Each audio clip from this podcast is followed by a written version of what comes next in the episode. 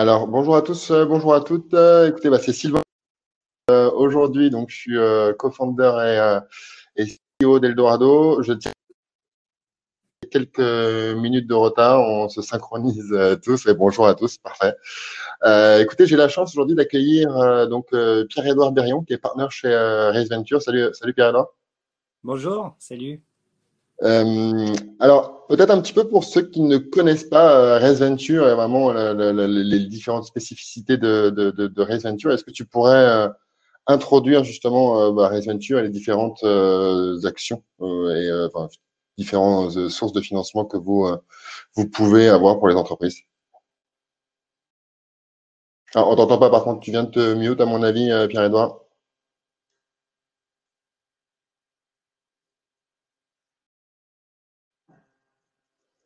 attends.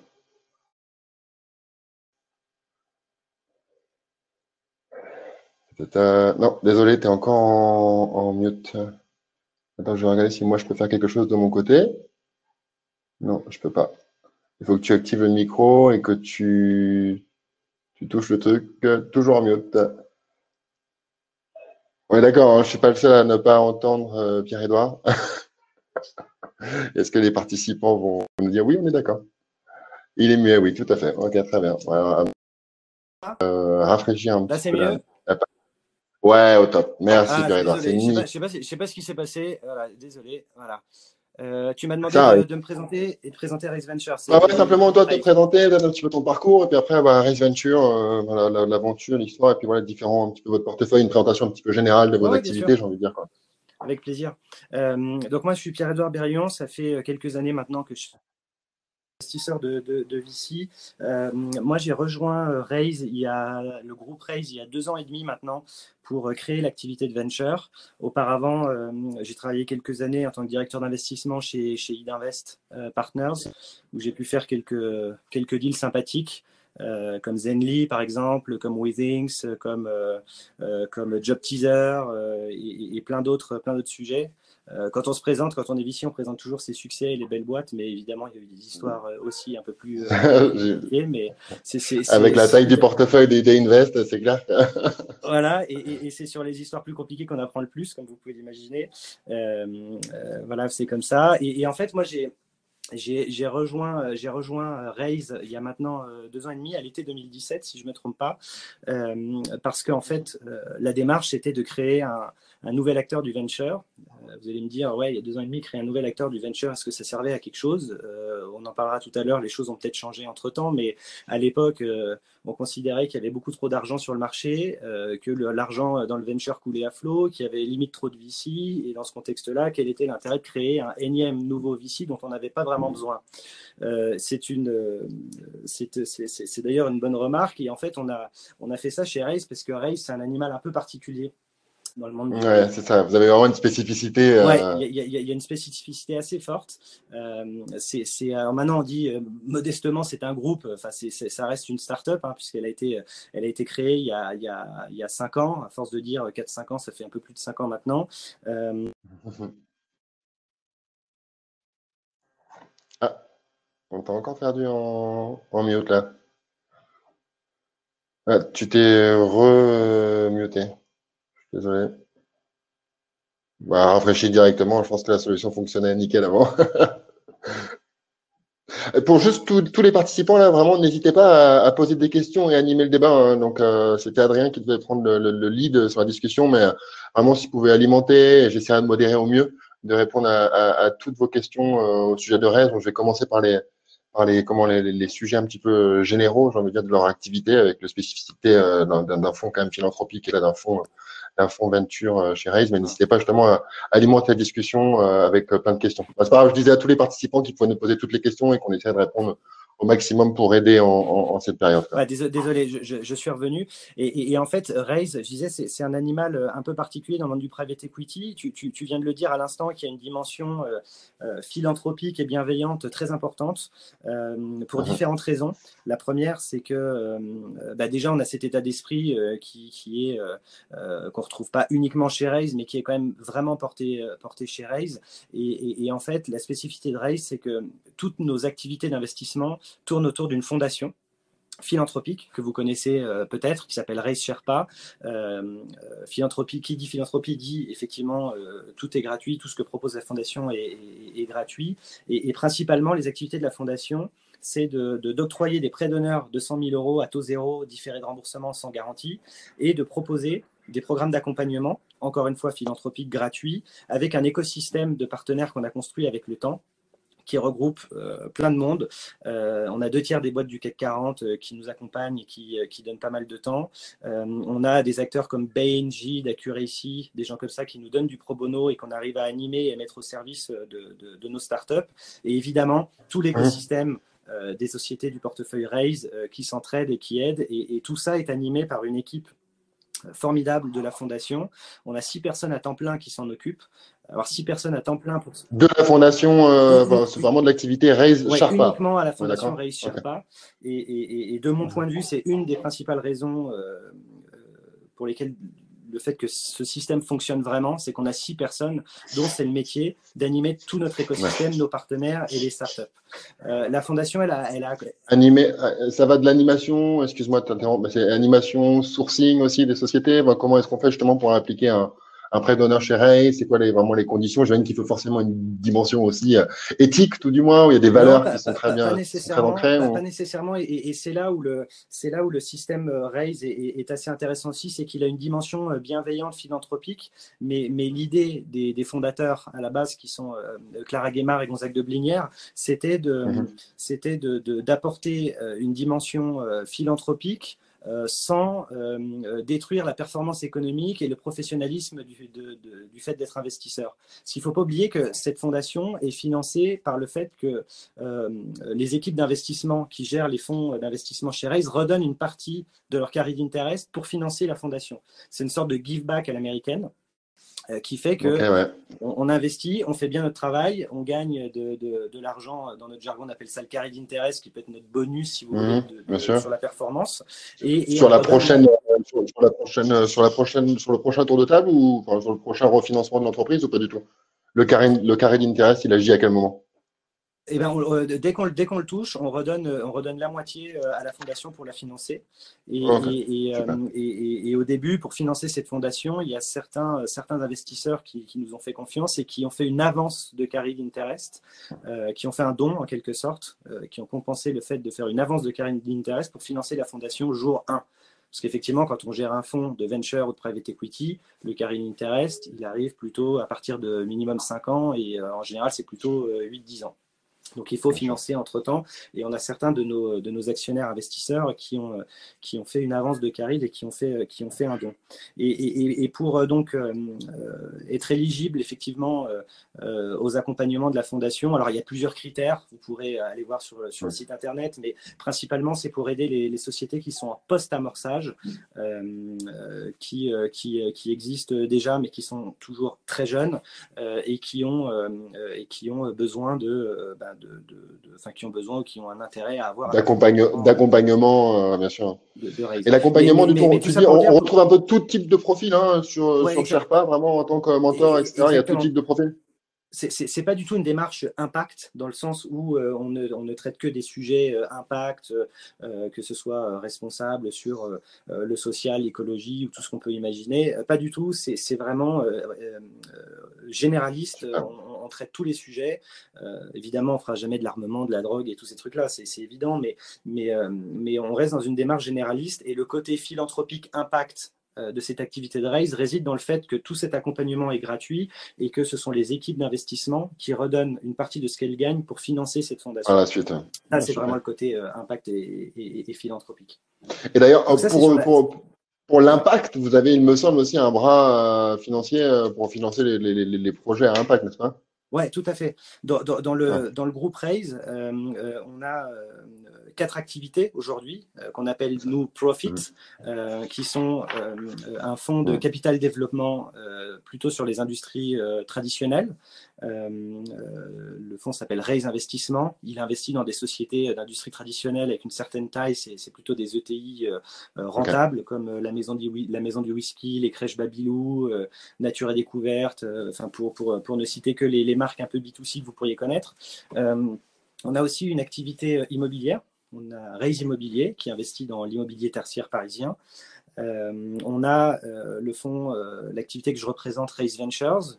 on a 150 millions sous gestion et on investit dans des sociétés de, des, tickets de 1 à 7 millions dans des sociétés de croissance, plutôt des séries A, série B. Et effectivement, mhm. tu le mentionnais, le dernier né de la famille, c'est une activité pour le coup purement impact. C'est un fonds d'impact qui a été sponsorisé, sidé par la Fondation de France, qui a été notre premier partenaire investisseur de, de, ce fonds. Ce fonds est toujours en, levée de fonds. Il a un objectif de levée de, 200 millions d'euros.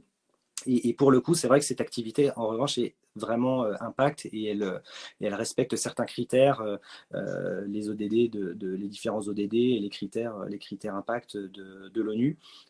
mais c'est une activité, une activité à part entière. Donc, vous l'avez compris, ces quatre activités profit, mhm. euh, euh, donc euh, ont une, logique d'investissement relativement classique dans le but de gagner de l'argent, de faire des bons investissements. Et, si on fait bien notre travail, bah, une partie des, des, plus-values de ces investissements reviendra à la fondation pour, pour la financer et ainsi créer un cercle vertueux et, et pouvoir animer notre écosystème.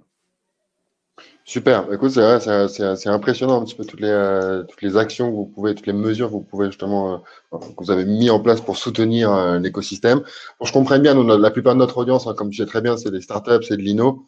Donc, ils pourraient éventuellement solliciter soit Ray Sherpa, si en effet, ils sont éligibles pour avoir des prêts d'honneur, obtenir surtout un mentorat pour euh, justement des, solliciter et avoir un genre de, de, de, bah, de, des conseillers finalement quoi, qui peuvent qui peuvent t'aider. Et euh, ton fonds de ton fonds que toi tu gères le donc à 150 millions. Et donc, je, je pense un petit peu, on va essayer d'axer la, la, discussion, non pas que ça soit super aussi intéressant, le capital dev, l'IMO et, euh, et, et l'impact. Mais, bon, pour peut-être moins bien en parler que le venture. Ouais, voilà. Donc, concentrer un petit peu sur l'activité euh, sur l'activité euh, ventures. Peut-être juste pour terminer sur euh, sur l'activité non non non profit Raise Sherpa. Tu peux me dire à peu près des stats au niveau de de de de, de sociétés accompagnées, de, de, volume aussi de, de prêts d'honneur octroyés. Bien sûr. Et puis après, on passe après, après, on passe après. Volontiers. Euh, sur, la fondation, alors j'ai plus les chiffres exacts en tête parce que ça bouge tout le temps, mais on va dire qu'il y a eu euh, entre 300 et 400 sociétés qui ont été accompagnées depuis le, depuis le début. Euh, depuis 5 ans, c'est ça?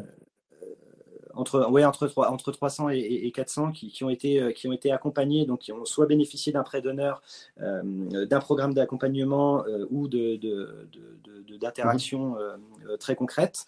il y a eu une cinquantaine de prêts d'honneur d'octroyés, donc ces, ces fameux, ce fameux prêt d'honneur de 100 000 euros.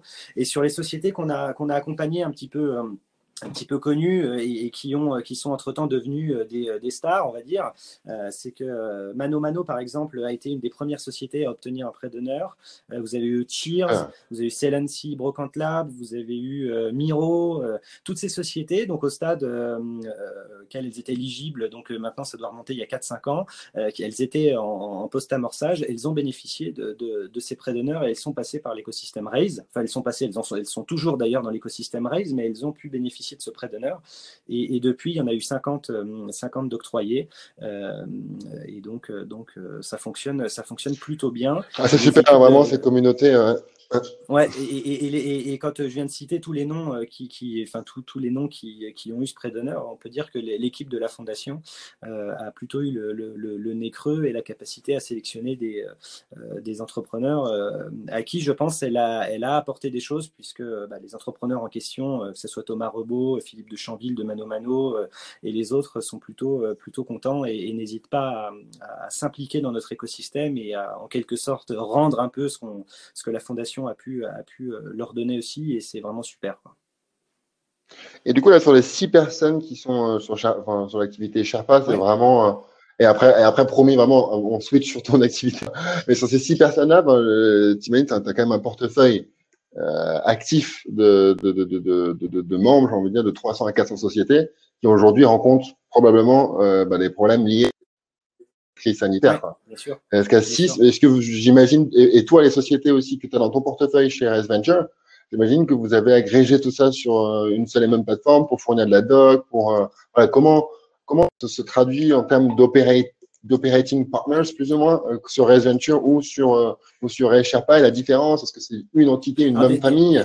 Déjà, c'est deux portefeuilles assez, différents, si on peut appeler le terme, si le terme portefeuille est, adapté, mais c'est deux portefeuilles différents et deux équipes différentes avec des logiques, entre guillemets, d'investissement et d'accompagnement différentes, mais pour autant, on partage vraiment le même ADN. C'est-à-dire que euh, euh, quand on dit que Raise euh, est une structure bienveillante, réellement supportive et tout ça, c'est que on l'entend un peu partout, c'est vrai, j'en conviens, mais nous, on insiste vraiment là-dessus parce que ça fait vraiment partie de notre ADN et, le, le point commun que nous avons entre la fondation Raise Ventures et les autres équipes d'ailleurs, c'est d'être plus que jamais au chevet des entrepreneurs, de nos entrepreneurs dans cette période absolument irréelle qu'on n'a jamais vécue et qui est, euh, qui, est, euh, qui est juste incroyable. Euh, et, euh, euh, on est dans une démarche vraiment d'accompagnement fort, à la fois un accompagnement opérationnel.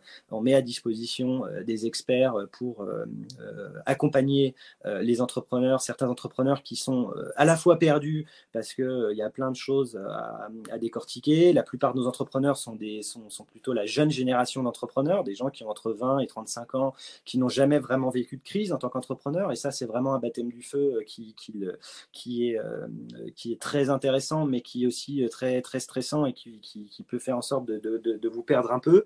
Euh, euh, c'est marrant parce que quand on voit certains autres entrepreneurs de notre portefeuille qui ont plutôt la cinquantaine d'années, qui ont déjà vécu la crise des années 2000 et tout ça, on, voit 2008, 2000, 2008, c'est bon. Ouais, et, les réflexes, les réflexes sont un peu différents. Mais tout ça pour dire qu'il y a un accompagnement opérationnel assez fort, d'une part, euh, principalement dans un premier temps axé sur, euh, euh, le, le, le, fait d'y voir clair et de s'y retrouver vraiment dans les différentes aides que l'État a mis à disposition des startups. Euh, on a entendu parler effectivement des, des, prêts garantis par l'État, du fonds du fonds de 80 millions de la BPI d'abondement sur des bridges qui pourraient être mis en place par des mmh. par des par des VC. Enfin, je pense que c'est pas le sujet d'entrer dans le détail de tout ça, mais il y a tellement de choses à appréhender, à digérer à tout ça que, évidemment, nous, on apporte notre pierre à l'édifice pour essayer de clarifier les choses. Ensuite, surtout, l'implication que nous avons, c'est euh, sur les conseils euh, euh, à adopter par rapport à la, à la vie, à notre vision qu'on a en tant qu'investisseur, de, surtout de dire, bah, il faut faire maintenant des plans, il faut réviser les business plans et faire des business plans qui soient très différents et qui, et qui prennent en compte l'impact de cette, de cette crise. Mmh. Et ça, c'est des exercices qui sont extrêmement compliqué parce que euh, tout le monde dans ce webinaire, euh, je pense, n'a euh, aucune boule de cristal et ne sait comment cette histoire va se terminer. il y a une incertitude absolument énorme qui est source d'angoisse et de stress très important. Euh, et, du coup aider à faire des plans, des crash tests, euh, des plans euh, qui permettent de préserver le cash au maximum, de manière à permettre aux boîtes de serrer les dents, laisser passer la crise pour bien repartir derrière. c'est vraiment des, des, sujets qui sont, qui sont fondamentaux aujourd'hui et, c'est là en tant que en tant que VC ou en tant qu'accompagnateur avec la fondation, on joue on joue notre rôle pour bah, pour, pour pour rassurer et pour faire en sorte que, que, toutes ces dispositions soient prises correctement et qu'elles soient, qu'elles soient bien, prises. Ok, super l'accent sur. Euh, bah, ah oui, excuse-moi, il y a aussi un sujet euh, très important et c'est peut-être même le sujet euh, principal. il, y a une, il, y a une, troisième chose, c'est surtout qu'on est là aussi pour refinancer les boîtes parce qu'effectivement, et là, c'est ah, bah, refinancement, bien sûr. Et, c'est là où on joue notre rôle et on assume nos responsabilités de, de, de, VC, c'est qu'il y a des sociétés qui se prennent la, la crise en, pleine, en pleine face, notamment. Mhm. il y a quasiment tous les secteurs sont impactés. il y a des il y a des secteurs euh, extrêmement impactés comme euh, le voyage, l'événementiel. Il y a beaucoup, beaucoup de boîtes finalement euh, digitales de notre écosystème startup qui sont dans ces dans ces environnements-là. vous avez des sociétés qui faisaient plusieurs dizaines de millions de chiffres d'affaires par mois, enfin des belles scale-up, des, des, startups digitales qui sont devenues scale-up et qui faisaient plusieurs dizaines de millions de chiffres d'affaires par mois encore en février et qui font strictement zéro au mois de mars. Zéro, bien sûr. Euh, Justement, c'est très bien. Ça, me permet de rebondir sur ton activité euh, Raise Venture, peut-être la présenter un petit peu plus en détail, parce que là, j'imagine, là, ce que tu disais, le refinancement, les bridges, etc., c'est probablement euh, uniquement avec ton activité euh, Venture et pas forcément avec la, la fondation en tant que telle. C'est toi pour tes sociétés de, de, ton portefeuille. Donc, tu nous disais que c'est donc 150 millions en gestion. Le fonds a été créé quand? Il a été créé il y a deux ans et demi et on a annoncé le lancement officiel après avoir levé en septembre 2018. Donc, pile quand tu es arrivé, toi, quoi. Ça, t'as pris, as pris directement le non, moi je suis arrivé en 2017. Donc euh, l'année entre, entre l'été 2017 et septembre 2018, on a mis sur pied tout notre, notre, notre, notre véhicule d'investissement et, euh, et, on a levé de l'argent parce que nous, on, oublie un peu souvent que les VC, à l'instar des ah, les LPs, bien sûr, hein. doivent, doivent, lever, doivent lever de l'argent. Et je pense sincèrement que c'est un objectif, que c'est un exercice euh, euh, tout aussi difficile que pour un, entrepreneur de lever de l'argent. Euh, donc, entre-temps, euh, entre-temps, cette année-là. Vous avez réussi à avoir qui, du coup, comme, comme LPs On a. Alors, en fait, on, est un fonds un peu particulier. D'ailleurs, le, terme fonds est un, est un abus de langage et c'est un, une de nos spécificités aussi chez, chez Race, chez Race Ventures en particulier. C'est qu'en fait, on est une société d'investissement dite evergreen dans notre jargon. Evergreen, ça veut dire qu'on n'a pas d'horizon de liquidité fort comme un fonds classique. Euh, c'est-à-dire qu'on est une société d'investissement sur 99 ans, une, SA traditionnelle, et euh, on réinvestit en permanence euh, le capital initial du fonds dans de nouvelles sociétés. On fait tourner, on fait tourner le capital. contrairement à un fonds plutôt classique, FPCI aujourd'hui, hein. quasiment la, majorité des fonds sont des FPCI. Ce sont des fonds qui ont des durées de vie, pour faire simple, une dizaine d'années. Mmh euh, et, c'est la raison pour laquelle ces fonds-là euh, imposent des clauses de liquidité euh, dans leur, dans leur pacte d'actionnaires quand ils investissent dans des sociétés. C'est, quasiment la seule et unique raison de pourquoi ils font ça. Parfois, on se demande pourquoi le fonds me, demande de me garantir une liquidité au bout de 5-6 ans. C'est parce que lui-même, le fonds doit garantir une liquidité. Pour respecter ses engagements avec les LPs. Exactement. Nous, on est plus dans une logique de, de société d'investissement long terme où on est capable d'être hyper flexible sur la durée de détention de nos, sociétés dans le portefeuille. Si on doit vendre une boîte au bout de 12 mois parce que l'entrepreneur est content de vendre et que tout le monde est content, bah, on sera ravi de le faire. Et si on doit rester 15 ans dans une boîte parce que ça se développe bien et que euh, bah, on, connaît, on connaît très bien cette boîte, on a envie de capitaliser dessus parce qu'on la connaît par cœur, parce que ça fait 15 ans qu'on est, qu'on est dedans et qu'on est au board, et ben on sera ravi de rester 15 ans. Et, et, euh, et, parfois, ça peut, être, ça peut être source de grande stabilité pour une, pour une entreprise et les entrepreneurs peuvent voir une forme de, pareil, de stabilité, de dire voilà, je, je sais que j'aurai pas nécessairement de désalignement d'intérêt avec mes investisseurs dans 4-5 ans euh, parce que euh, bah, parce que on est ensemble le temps qu'il faudra et pour écrire l'histoire euh, qu'on a envie d'écrire tous ensemble. Donc ça, c'est une spécificité de, de, de, de, Raise Ventures. D'accord, c'est Mhm. Et, effectivement, on a, une capacité d'investissement de 150 millions avec cette activité, avec différentes poches d'investissement. Euh, euh, sur, sur, la poche un peu venture traditionnelle, on investit des tickets de 1 à 7 millions d'euros. Donc, on est vraiment sur un positionnement euh, série A, série B, on va dire les, les, les, premiers à deuxième tour de financement institutionnel de certaines tailles. et on est tout secteur agnostique. On investit dans tous les, business models qui sont innovants, scalables dans les secteurs de croissance donc ça veut tout et rien dire, mais ça veut surtout dire que c'est la grande famille de l'Internet, de l'innovation de services euh, et du digital. Euh, euh, et on a déjà investi dans 12 boîtes aujourd'hui, dont, dont la, société, la, société, de location de voitures Virtuo, Bird Office, les fleurs Bergamote, euh, Livestorm, justement, l'outil qu'on est en train d'utiliser en ce moment. Euh, euh, voilà, donc assez, assez agnostique en termes de secteur, B2C, B2B, mais voilà, le dénominateur commun, c'est quand même cette grande famille du, digital et de l'Internet. Bien sûr, ok. Donc 12 participations depuis deux ans, ce qui est solide en série A. c'est une, bonne, bonne une bonne vélocité.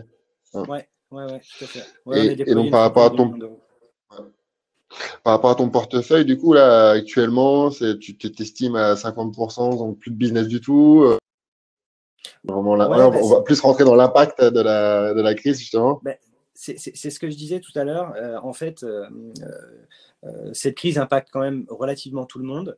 il y a quelques sociétés, malgré tout, qui arrivent à profiter de la crise. Euh, par exemple, l'outil qu'on est en train d'utiliser, Livestorm, euh, euh, est, un, est, un, est, un, outil vraiment qui permet aux gens de, de, de résoudre des, des, solutions dans son texte de crise. Mais c'est vraiment des, des, sociétés, de mon point de vue, qui sont assez exceptionnelles. Enfin, c'est vraiment l'exception qui confirme la règle. après, vous avez des secteurs. Et puis, Livestorm, elle a quand même une spécificité, typiquement, d'avoir un avenir post. Il y a quand même pas mal. Également qui, qui, sont vraiment temporairement, ouais, bah, ça marche à fond, euh, et puis bah, bah, dès que le corona sera plus là et qu'on sera plus tous confinés, tout le monde va partir. Là, c'est vraiment, ça s'inscrit dans une logique euh, B2B où c'est de l'usage, la création de la création d'usage. Est-ce qu'ils ont, un prix trial Je sais pas, je sais pas exactement comment ils font l'acquisition. C'est un la, la, crise pour des sociétés comme ça, c'est un booster d'acquisition euh, énorme, comme Zoom, comme tous ces, ces, ces, ces systèmes-là. Après, l'enjeu derrière, effectivement, c'est que, quand je dis que c'est un boost d'acquisition, c'est-à-dire que si le produit est bon, euh, si les gens sont très contents et, l'intègrent dans leur habitude, euh, euh, il y a une capacité en plus à, capitaliser sur, sur ce moment d'acquisition exceptionnel pour, bah, pour booster un petit peu l'attraction de la boîte. Mais effectivement, il y a d'autres boîtes qui profitent de la crise, mais qui du jour au lendemain verront, verront leur activité rebaisser aussi vite que la, la crise repartira. les producteurs de masques, peut-être, par exemple, ou des gens comme ça, mais, mais, mais voilà. Et, et, et, euh, euh, après, effectivement, vous avez, vous avez, mais encore une fois, des, sociétés comme ça, finalement, il n'y en a pas énormément dans les portefeuilles.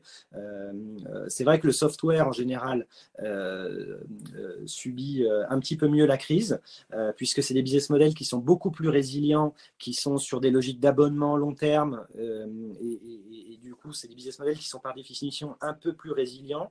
En revanche, sur la partie euh, commercialisation, l'effort commercial et, euh, le côté croissance, il est quand même pas mal remis en cause parce que bah, vous avez des entreprises qui sont, qui sont à l'arrêt, vous avez euh, moins de, d'écoute des acheteurs dans les, dans les entreprises et puis euh, les entreprises euh, enfin, globalement sont quand même sacrément assises sur la caisse et ne sont pas dans une démarche d'investir ou de, d'acheter de, nouveaux services ou quoi que ce soit. Donc les business models sont assez mmh. résilients mais il y aura quand même forcément un impact sur la croissance du chiffre d'affaires et de l'effort, et, de l'effort commercial. Maintenant, de, de, de, du sourcing, là, euh, aujourd'hui, vous êtes toujours en, sourcing, ça a changé quelque chose pour vous euh, vous, vous étiez en process, euh, de, vous, vous aviez des LOI en cours lors de la crise, voilà, enfin, l'impact vraiment sur le sourcing ah, et, le, et le deal closing, quoi. C'est une bonne question qui revient souvent. Euh, euh, effectivement, on est dans une période d'incertitude absolument énorme. Donc, quand on est dans une, personne, une période d'incertitude, on a plutôt envie d'attendre, euh, de regarder ce qui, ce qui se passe, où est-ce qu'on va atterrir. Aujourd'hui, personne ne le sait. du coup, le, discours officiel de tous les, enfin, de la plupart des VC, y compris de Race Ventures, c'est-à-dire qu'on est toujours actif sur l'investissement. On est d'ailleurs en train, en ce moment même, de faire un investissement, un nouvel investissement. Hein. donc, on est en train de rentrer dans une, dans, dans une boîte. Euh, donc tout ça pour dire que les VC continuent à investir, euh, pas de la même manière qu'avant, ça c'est évident. Euh, il y a des sujets sur lesquels euh, euh, nous, malheureusement, on a dû, on a dû en, cours de route, alors certes, on est en train de faire un deal, mais on a dû en cours de route arrêter aussi l'investissement dans un autre deal qui n'était absolument plus en phase avec, avec la, période, la période actuelle de crise et, et de l'incertitude qu'il va y avoir après la crise. donc ça remet vraiment tout en cause. on investit, à des conditions euh, très particulières, c'est-à-dire il faut qu'on soit sur des business models euh, qui soient assez rassurants, assez résilients, avec des équipes comme d'habitude exceptionnelles et des valorisations sur lesquelles on, est à l'aise. parce que le sujet valorisation est un sujet fondamental et important. C'est qu'il il y a un tel bazar aujourd'hui euh, sur l'économie en général. Il n'y a qu'à voir les niveaux de la, les niveaux de, de, de, la bourse, hein, euh, du Dow Jones, du CAC 40, voire même du Nasdaq. Euh, ça va remettre en cause tout l'écosystème économique. J'entends par là les rachats, les M&A, les valorisations de M&A.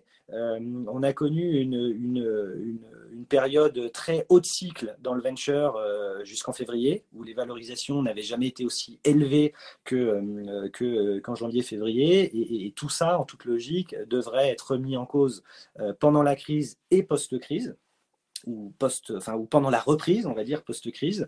Et, ça, personne ne sait ce que ça va vraiment donner. Personne ne sait sur quel niveau on va être. Et ça, pour un VC, pour nous investisseurs, c'est hyper compliqué de l'appréhender et c'est hyper compliqué euh, bah, de, de, de, faire une valorisation aujourd'hui, d'établir une valorisation d'une boîte aujourd'hui. Euh, je, crois que c'est Benoît Grossman le jour qui disait en février, les VC étaient, étaient dans la peur du faux mot, de dire l'angoisse d'un VC, c'était de dire il faut absolument que, que, je ne rate pas ce deal, que je sois dans ce deal, quel qu'en soit le prix, parce que parce qu'on est dans des, hauts cycles et que c'est clair, c'est le faux mot quoi. et, aujourd'hui, on est rentré dans la peur de passer pour un con vis-à-vis de nos actionnaires en, ou de nos LPs en disant que ben, pourquoi vous avez fait ce deal à ce prix-là, c'est n'importe quoi dans un environnement hyper instable où on ne sait pas ce que on sait pas ce que ça va donner et on sait et on sait pas euh, quels vont être les valos euh, après la crise. Donc il faut il faut appréhender tout ça. Pour nous aussi, les investisseurs, c'est un, un job euh, d'équilibriste. Euh, donc on continue à investir pour, euh, pour synthétiser à des conditions spécifiques et sur des business models et des équipes un, peu, un peu particulières. Mais j'ai pas envie de, de, tenir le discours, le discours rassurant, mais qui est faux en disant que rien n'a changé pour les VC. Les VC continuent d'investir aux mêmes conditions qu'avant. C'est évident. Non, bien sûr. Ah, j'étais justement avec Serena J'étais avec Serena hier, c'est pareil, il continue les investissements. D'ailleurs, je vois qu'on avait une question de, de, de Guillaume. Serena continue cet investissement. Le discours est tel que me disait euh, Xavier, ce qu'il nous disait, c'était que la, la unité économique, c'est différente aujourd'hui. Euh, Il parlait de unit économique qui est, euh, qui, qui est, qui est aujourd'hui sur la viabilité économique d'un projet versus la, la, la, croissance, la scalabilité du projet, quoi, finalement.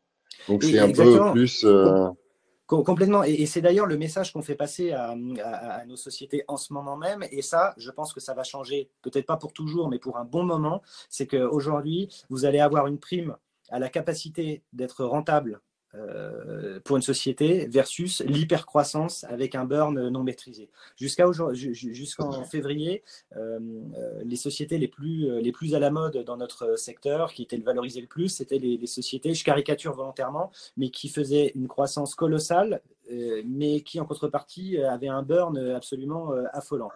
Et quand vous étiez dans, ce, dans cette situation-là, vous étiez mieux valorisé qu'une boîte quasiment à l'équilibre qui, qui faisait 20% de croissance. C'est ça, C'est exactement ça. À partir d'aujourd'hui, et pour un bon moment, à mon avis, vous allez avoir une prime aux sociétés qui ont la capacité de maîtriser leur business model, de maîtriser significativement leur burn et sur lesquels on a une visibilité d'atteinte de la rentabilité euh, certaine, entre guillemets, euh, euh, sur, sur, enfin, sur, sur, sur, un plan, sur un plan déterminé. À l'époque, à l'époque, les VC, il y a quelques années, quand ils investissaient dans des boîtes comme Uber, euh, il y avait une croissance colossale, il y avait un burn colossal aussi. Euh, et certains investisseurs euh, qui ne savaient même pas euh, quand est-ce que la boîte allait être rentable et si la boîte pouvait tout simplement être rentable un jour, mais qui investissaient parce qu'il y avait une prime à la croissance absolument énorme. Je pense que ce temps-là, il va être quand même sacrément revu et, les choses vont vraiment changer. Il va y avoir une prime à, la, à la vertuosité, si on peut, si, si je peux employer ce mot, sur, du, du, business model et sa capacité à le rendre rentable ou, euh, ou flexible par rapport à la gestion du burn. C'est vraiment le euh, message qu'on fait passer aux boîtes aujourd'hui. Vraiment préserver votre cash euh, de manière à laisser passer la crise. Asseyez-vous sur la caisse. prenez le maximum de financement que vous pouvez et, on, verra après, on verra après comment on fait et dans quelle mesure, dans quelles conditions on repartira. Mais aujourd'hui, plus que jamais, cash is king. Et dans ces périodes-là, plus que jamais, les cash is king. Exactement. Mmh et prendre toutes les mesures, euh, bien évidemment au niveau des, collaborateurs, directement aller chercher tous les prêts potentiels, toutes les subventions, tous les dispositifs qui sont mis en place, ou ceux qu'on n'aurait pas encore euh, eu sollicités auparavant parce qu'on n'avait pas fait la démarche et qu'on était dans l'euphorie euh, de, l'acquisition. Moi, j'ai tendance, à dire aujourd'hui, quand on vous propose de l'argent, il faut le prendre. Hein. Quand on vous propose de l'argent, il faut le prendre. Euh, pas trop regarder les conditions parce que de l'argent, l'argent, le cash aujourd'hui vaut très très cher. Euh, c'est une valeur euh, extrêmement extrêmement importante et, sans faire n'importe quoi évidemment, et pas n'importe quelle condition. Mais quand on vous donne de l'argent, il faut le prendre, que ce soit en dette ou en equity. Bien sûr. Je te rejoins complètement là-dessus. Euh, on a quelques questions, peut-être que je propose qu'on déroule pour pas durer trop longtemps. Euh, alors, on a je, vais essayer de trier par le nombre de, votes. Alors, euh, on a Hoang Lewy qui propose le fait que Race Venture soit un fonds d'investissement evergreen. Est-ce que vous demandez à vos LP des durées d'engagement? Beaucoup aussi. Du coup, publiez-vous une valeur, une valeur indicative, liquidative régulièrement, permettant à certains LP de sortir du fonds en cas exceptionnel Ouais, c'est une, une, excellente question. Euh, ah ouais. tout, tout, doit être cohérent dans la chaîne, effectivement. Donc, nous, on n'impose pas de clause de liquidité à, nos sociétés du portefeuille. donc, le, en toute logique, nos investisseurs ne nous imposent pas de, de clause de liquidité, effectivement. on ne leur garantit pas de leur rendre la totalité de leur argent à une date prédéterminée. En revanche, ce qu'on s'engage à faire, effectivement, c'est de, de distribuer les plus-values que nous faisons. Quand on investit dans une boîte à 100, on la vend 300, on récupère 200, ça on le rend, les 200 les rend à nos investisseurs, on garde les 100 pour les réinvestir. Ça, c'est le côté vraiment evergreen. Euh, et effectivement, on calcule une valeur liquidative régulière, trimestrielle ou semestrielle, je crois, euh, qui permet effectivement euh, des transactions secondaires au sein du fonds. Si un, si un investisseur veut sortir totalement pour n'importe quelle raison, il peut tout à fait se trouver un acheteur et, reprendre ses parts. c'est comme une part d'une société classique, une part mmh. D'une société de d'une start-up ou d'une société traditionnelle, euh, il y a une valorisation, euh, une valeur liquidative qui est faite et après les deux acheteurs de gré à gré s'entendent ou pas sur le prix, s'arrangent sur le prix et peuvent faire la transaction. Ok, super, c'est très clair. Euh, il y a Nering qui nous dit, à part le digital, les applis et le web, est-ce que vous investissez dans les techno et produits deep tech ou énergie? À, partir du moment où vous êtes secteur agnostique, donc j'imagine que vous le faites aussi, quoi, non? Tout, ce que je disais tout à l'heure, hein, tout ce qui est innovant et scalable, y compris, euh, y compris la deep tech, la deep tech euh, l'énergie, on peut, on peut regarder sous l'angle effectivement deep, tech software. Après, on n'ira pas faire euh, ce qu'on appelle de, la clean tech, des choses comme ça, du hardware clean tech, des choses comme ça. Il y a des fonds spécialisés pour ça, c'est des stratégies vraiment particulières et des savoir-faire très spécifiques. Mmh. l'équipe Race Venture n'est pas spécialisée là-dedans, du coup, on on ne fera pas ça, mais l'angle software, deep tech, euh, euh, y compris angle software, green, enfin, euh, énergie, médicale, tout ça sous l'angle sous l'angle software, on, peut tout à fait tout à fait faire et on regarde des dossiers d'ailleurs dans ces secteurs. Super. Mais on ne fera pas, de biotech. On fera pas de biotech qui, encore une fois, comme la clean tech, sujet très spécifique avec des expertises spécifiques qu'on n'a pas. Pas d'investissement en 2020 selon Serena. Euh, si Serena, alors on l'a eu hier, euh, Guillaume, donc il a dit qu'il allait quand même investir. En effet, dans ça, je pense qu'on a bien euh, euh débattu, on a bien argumenté sur le sujet. Euh, c'est juste les, les, les, valorisations, les, les, les, unités économiques euh, regardées ne sont pas forcément euh, les mêmes. Quoi. mais pour, pour, pour ne pas se raconter d'histoire sur ces sujets, pas d'investissement en 2021, non, c'est pas, on n'est pas dans une logique de dire on n'investit pas en 2021. On regarde quand même des dossiers. Moins d'investissement en 2021 qu'en 2019. Je pense que c'est une évidence pour tous les VC. ça, c'est sûr. Bien sûr. Ouais, bien sûr. Ok, euh, il y a Farid, compte tenu de cette crise, selon vous, quels sont les secteurs sur lesquels vous allez vous positionner sur les, investissements en tech? Est-ce que c'est sortir des secteurs de, de, de, prédilection. Les, solutions webinar, la télémédecine ou... Alors, tous les, tous les sujets, euh, tous les sujets euh, qui ont des business models résilients. Euh, par exemple, dans notre portefeuille de Race Venture, on a une société depuis quelques mois qui s'appelle We Maintain, qui est dans l'innovation de la maintenance d'ascenseurs.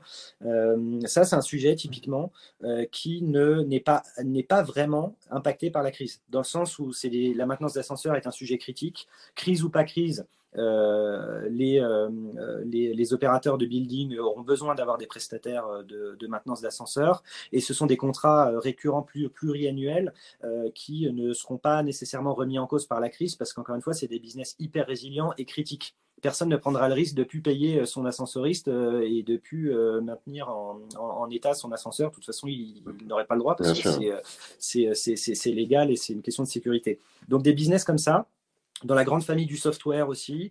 Euh, il y, a quand même des business qui sont assez, assez résilients euh, euh, face à la crise, mais, mais, pour répondre simplement à la question, la, grande, famille, la grande famille du software est un sujet qui, qui peut être considéré comme assez résilient et, sur lesquels on pourrait tout à fait imaginer, se positionner en 2021.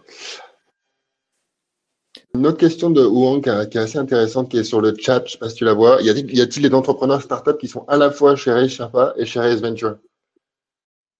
Alors, est-ce que tu peux être dans les deux? Euh, euh, oui et non. C'est-à-dire, Question compliquée, Wang. Non, mais c'est une bonne question parce qu'effectivement, comme, comme, il y a une dimension euh, philanthropique d'une part et profit de l'autre, on n'a on a, a vraiment pas le droit de, de, faire un mélange des genres et on ne peut pas d'ailleurs faire un mélange des genres et on ne le fait pas. donc, il n'y a pas de sociétés qui sont à la fois dans la fondation et accompagné par, euh, par Ace Venture pour des soucis de, de, conflit d'intérêts et puis de, mélange des genres. En revanche, vous avez des sociétés euh, qui ont pu être accompagnées par la fondation et qui par la suite euh, ont bénéficié d'un investissement de Race Venture. Mais à partir du moment où Race Ventures est rentré, la société a dû couper toutes les relations qu'elle a pu avoir avec, avec la fondation. Donc, donc non pas en même temps, mais oui sur des périodes différentes. Ok, euh, peut-être euh, on fait une dernière question, parce qu'à la fin, il faut vraiment pas qu'on s'étale non plus. Euh, Lucas, vous parliez du fait que les investisseurs d'Uber avaient plus d'envie de croissance que de rentabilité. Ouais. Ok, c'est clair. Comment cela se justifie-t-il, étant donné que Uber a, aussi été créé dans une période de crise en 2009 Quel enseignement on dirait pour aujourd'hui? C'est une, une, une, bonne question, Lucas. C'est une, excellente question. Euh, après, tout, est, tout est une question de, conviction euh, et, une, question de dynamique de marché. Euh, aujourd'hui, on, est, on est on vit une crise de demande euh, ce qui est assez rare dans l'histoire moderne de, de, nos, de, nos, sociétés occidentales. On a plutôt connu des crises d'offres euh, euh, et une crise de demande provoque des incertitudes quand même assez importantes. Après, on ne va pas débattre du timing à laquelle les investisseurs sont rentrés dans Uber en période de crise ou pas, mais, mais, mais, tout réside sur, sur, sur cette conviction et sur le fait de est-ce que les sociétés vont être en mesure de pouvoir se financer plus tard ou pas. Aujourd'hui, alors je ne me rappelle plus exactement précisément de, l'état d'esprit euh, des investisseurs à l'époque et du cash disponible sur le, sur le marché du venture à l'époque, mais aujourd'hui, il y a quand même un stress, surtout des investisseurs, des VC euh, et, aussi des entrepreneurs, c'est de dire est-ce qu'on va être en mesure de soutenir ce genre de société euh, ces prochains mois, ces prochaines années, euh, avec cette incertitude que nous vivons aujourd'hui? Est-ce qu'il y aura encore du cash sur le marché du venture? Est-ce que les fonds de venture vont être toujours en mesure de lever de l'argent?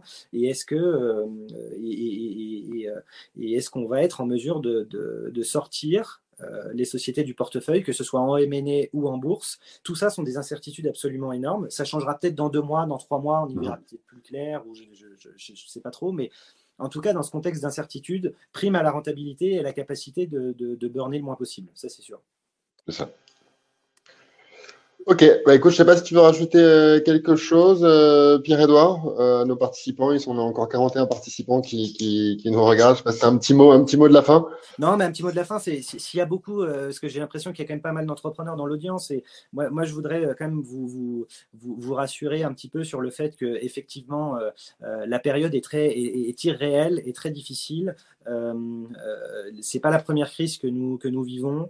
Euh, aujourd'hui, je pense qu'on a quand même la chance d'avoir des, des, solutions qui, qui, s'offrent à nous de financement et, de, et de, qui vont nous permettre de, de, passer cette crise le mieux possible, le plus, le plus rapidement possible. Moi, j'emploie souvent l'expression serrer les dents et, espérer que ça passe le plus vite possible pour qu'on puisse repartir. c'est pas la première crise, c'est probablement pas la dernière. voilà, il faut euh, surtout sur les sociétés très jeunes qui n'avaient pas l'habitude de, enfin, qui n'ont pas nécessairement euh, euh, euh, qui n'est pas dans une démarche de faire beaucoup de chiffre d'affaires, ça ne change pas fondamentalement les choses. Euh, il faut juste maîtriser ses OPEX. La chaîne de financement n'est pas cassée, elle ne sera pas cassée, je pense pas, sauf si la crise dure un an et demi, mais je pense qu'il faudra se faire du souci pour d'autres secteurs que, le, que, celui de notre écosystème des startups. mais en tout cas, la, chaîne de financement n'est pas cassée, les fonds continuent à investir et, et, quand la reprise sera là, ils, vont, ils vont continuer à investir et, et c'est pas la fin du monde non plus. J'espère. à l'heure où on se parle, c'est pas la fin du monde. Euh, et, euh, il faut, euh, il faut il faut, il faut serrer les dents et Aller de l'avant. et puis, et puis prier pour que ça, ça, passe le plus vite possible. Exactement. Écoute, merci, euh, merci Pierre-Edouard. Je vous remercie à tous et à toutes euh, d'avoir participé à ce webinaire. On se retrouve euh, bah, demain et je, je, je, vais remettre justement ce webinaire hein, ensuite sur notre YouTube et sur notre blog aussi, comme ça on pourra le, partager. Et puis bah, je, te contacterai Pierre-Edouard si tu as des ressources intéressantes ou tu mettre des hyperliens vers, vers les différents euh, Raise Venture échappe à comment appliquer, etc. Ou alors appliquer directement via, via Eldorado. Ok, merci à tous. Je vous souhaite une excellente, une excellente journée. Salut Pierre-Edouard. Merci beaucoup à tous. Au revoir. Bye.